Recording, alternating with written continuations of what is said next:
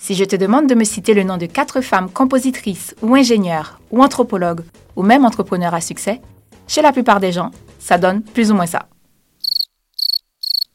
Bon, oui, on sèche à un moment et encore plus si on cherche des femmes racisées.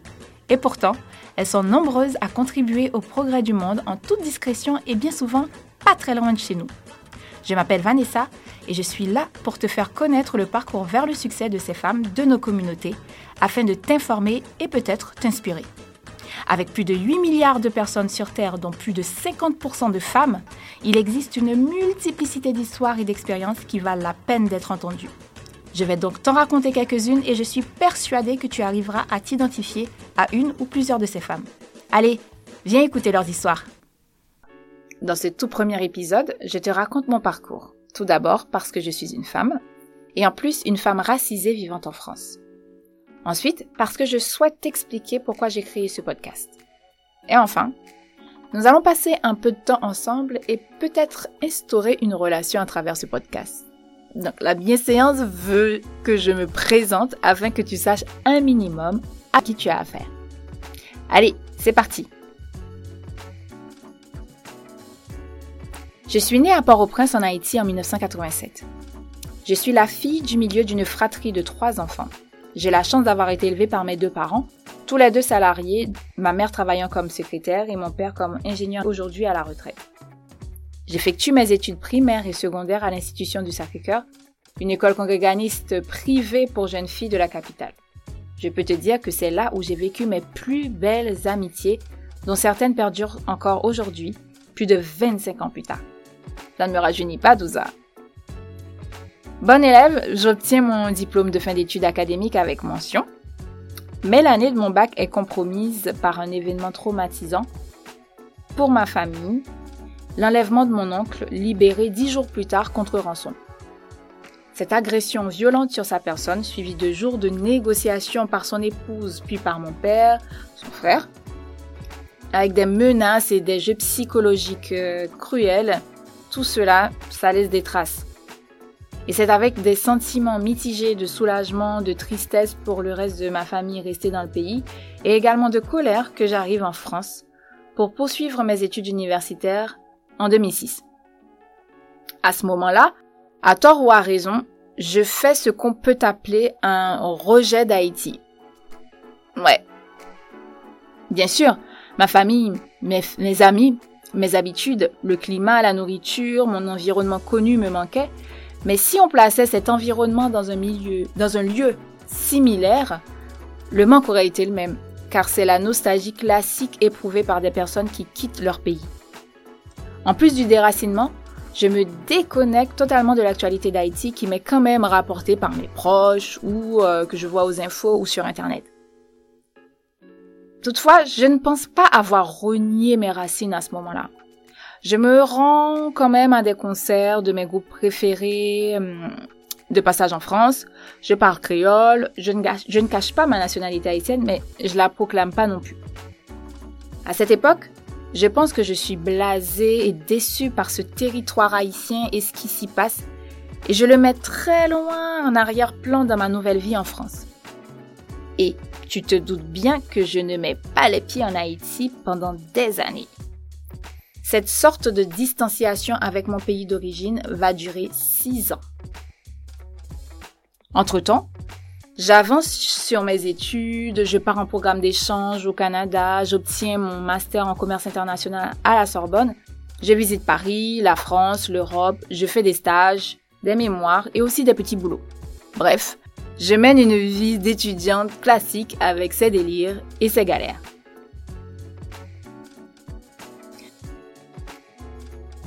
En 2012, comme une ironie du sort, sur le conseil d'une amie, je me rends à la radio Espace FM pour rencontrer l'animateur de l'émission hebdomadaire haïtienne Boulevard du Compas.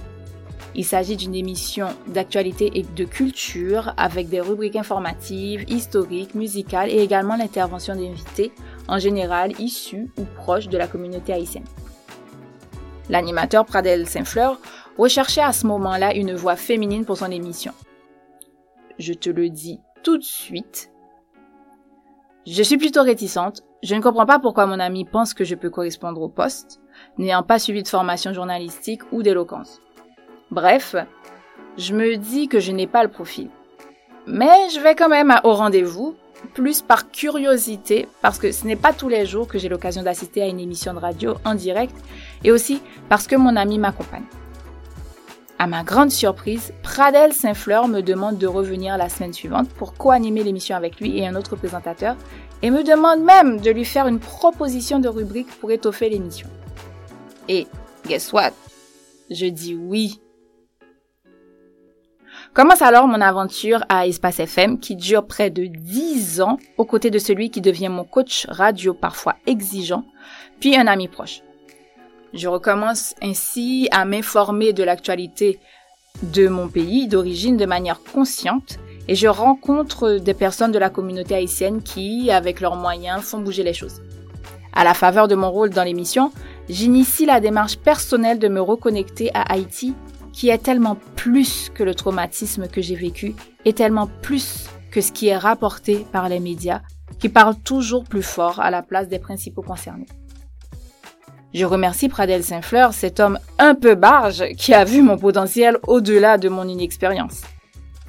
Par ailleurs, en dehors de mes travaux pour la radio, j'adhère à des associations, je participe activement à des événements culturels au sein de la communauté haïtienne je rédige des articles pour des magazines, bref, je m'engage plutôt pas mal, peut-être pour rattraper le temps perdu, mais ça marche. Je me réconcilie avec ma terre natale et ce qu'elle représente pour moi au-delà de ses phases de gloire et de disgrâce. Revenons à la radio. Je commence par présenter une chronique lifestyle, socioculturelle un peu fourre-tout. Et selon les sujets, nous donnions la possibilité aux auditeurs et auditrices de commenter en direct. Petit à petit, je fais le constat que peu de femmes se présentent à l'antenne, soit pour communiquer sur leurs activités ou commenter un sujet quelconque de société ou d'actualité.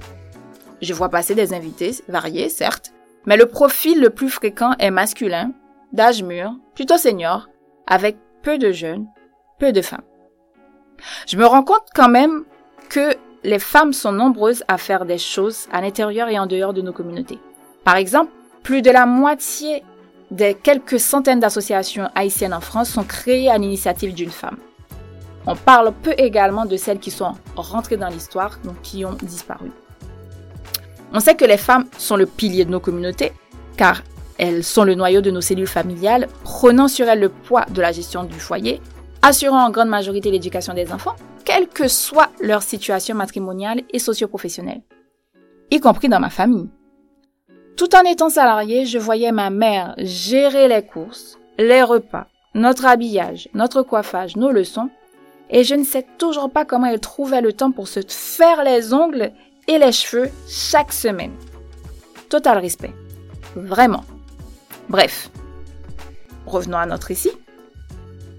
Cette prise de conscience me pousse à lancer en 2014 la chronique Femmes d'Haïti dans laquelle je présente chaque semaine le portrait d'une femme haïtienne ou d'origine haïtienne connue ou peu connue qui contribue au rayonnement de la culture haïtienne ou qui a marqué son époque en Haïti ou ailleurs. Par exemple, je propose les biographies de la chanteuse Luman Casimir, l'ex-présidente Erta Pascal Trouillot, la styliste Stella Jean, la danseuse Viviane Gauthier, l'héroïne Sanit Belair. Il y a des milliers de femmes dont la vie et l'impact vont au-delà de ce qu'elles auraient pu, imaginer. Pardon. Autour de 2017, dans une volonté d'opter pour un nom plus universel et toucher une audience plus large, la chronique est rebaptisée Nous les femmes, mais le contenu reste presque le même. En 2020, survient la pandémie, l'émission est suspendue pendant plusieurs semaines et reprend peu après le déconfinement avec la présence effective minimum à l'antenne. Comme pour beaucoup de personnes, la crise Covid est aussi pour moi un catalyseur de changement de perspective et d'approche dans plusieurs domaines de ma vie, y compris la chronique. Je me suis demandé, pourquoi ne pas faire connaître les femmes issues de la communauté haïtienne de France, plus proches de mes auditeurs et auditrices? Il y a pas mal de femmes qui font bouger les choses par leurs actions et j'ai eu l'occasion de rencontrer ou d'échanger avec plusieurs d'entre elles. Par exemple, contrairement à la joueuse de tennis Naomi Osaka, ou l'écrivaine euh, Yannick Laens, ou encore euh, l'ex-gouverneur général du Canada, Michael Jean, toutes présentées dans la chronique d'ailleurs, il existe peu ou pas de contenu sur le parcours de ces femmes en France, de ces femmes de France. Ce manque flagrant de données biographiques fiables m'a donc poussé à consacrer la chronique au portrait de femmes haïtiennes de France. C'est ainsi que je lance la série France de Nous les femmes depuis 2020 jusqu'à 2021.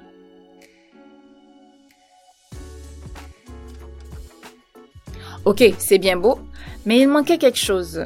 J'avais le sentiment de ne pas aller au bout du truc parce qu'au fond, je n'apportais pas totalement une réponse au manque de données disponibles sur ces femmes. Je m'explique. Faire connaître euh, ces femmes à travers la chronique, c'est bien, mais donner au public la possibilité de retrouver et de consulter le parcours de ces femmes, c'est encore mieux. Donc, question. Comment rendre ce contenu accessible et disponible en continu? Un livre? Trop long et compliqué pour moi. Un site internet proposant des textes biographiques Pourquoi pas, mais bof. Un podcast? Bingo. Mais oui, un podcast offre la possibilité de raconter une histoire pouvant toucher l'auditeur ou l'auditrice, car son temps d'attention est plus long que pour une vidéo ou un texte. C'est évident, tu peux écouter un podcast chez toi, pendant ton sport, un trajet, ton ménage, ta cuisine. Et aussi, le podcast crée une proximité qui faciliterait l'identification avec ces femmes. Et puis, pour ton info, l'idée de créer un podcast pour te permettre de connaître l'histoire de ces femmes me suit depuis, tiens-toi bien, 2019. Trois ans que je me dis que je devrais lancer le podcast Nous les femmes. Aujourd'hui, je me lance, non sans avoir traversé questionnement, remise en question, peur, doute et ce bon vieux syndrome de l'imposteur.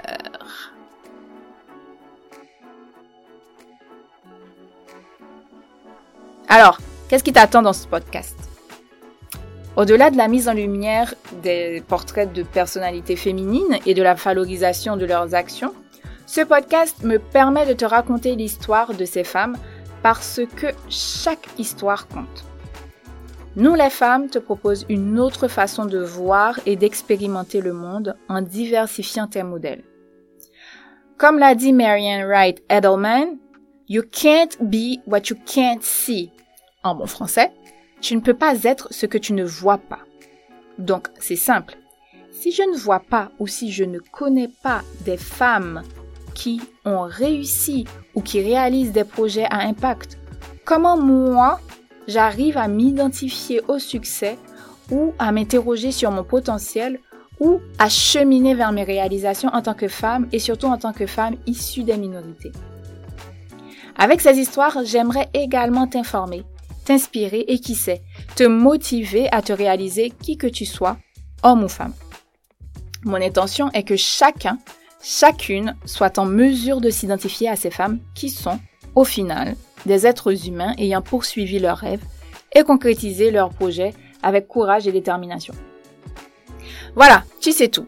Chaque semaine, je partage avec toi l'histoire d'une femme racisée, contemporaine, proche de nous, ou d'une femme disparue qui est entrée dans l'histoire en France ou ailleurs, selon les saisons du podcast. On dit que la manière la plus facile d'apprendre est de s'inspirer des expériences des autres. J'ai donc l'intime conviction que le partage des expériences de la minorité la plus majoritaire de la planète t'apprendra quelques leçons de vie.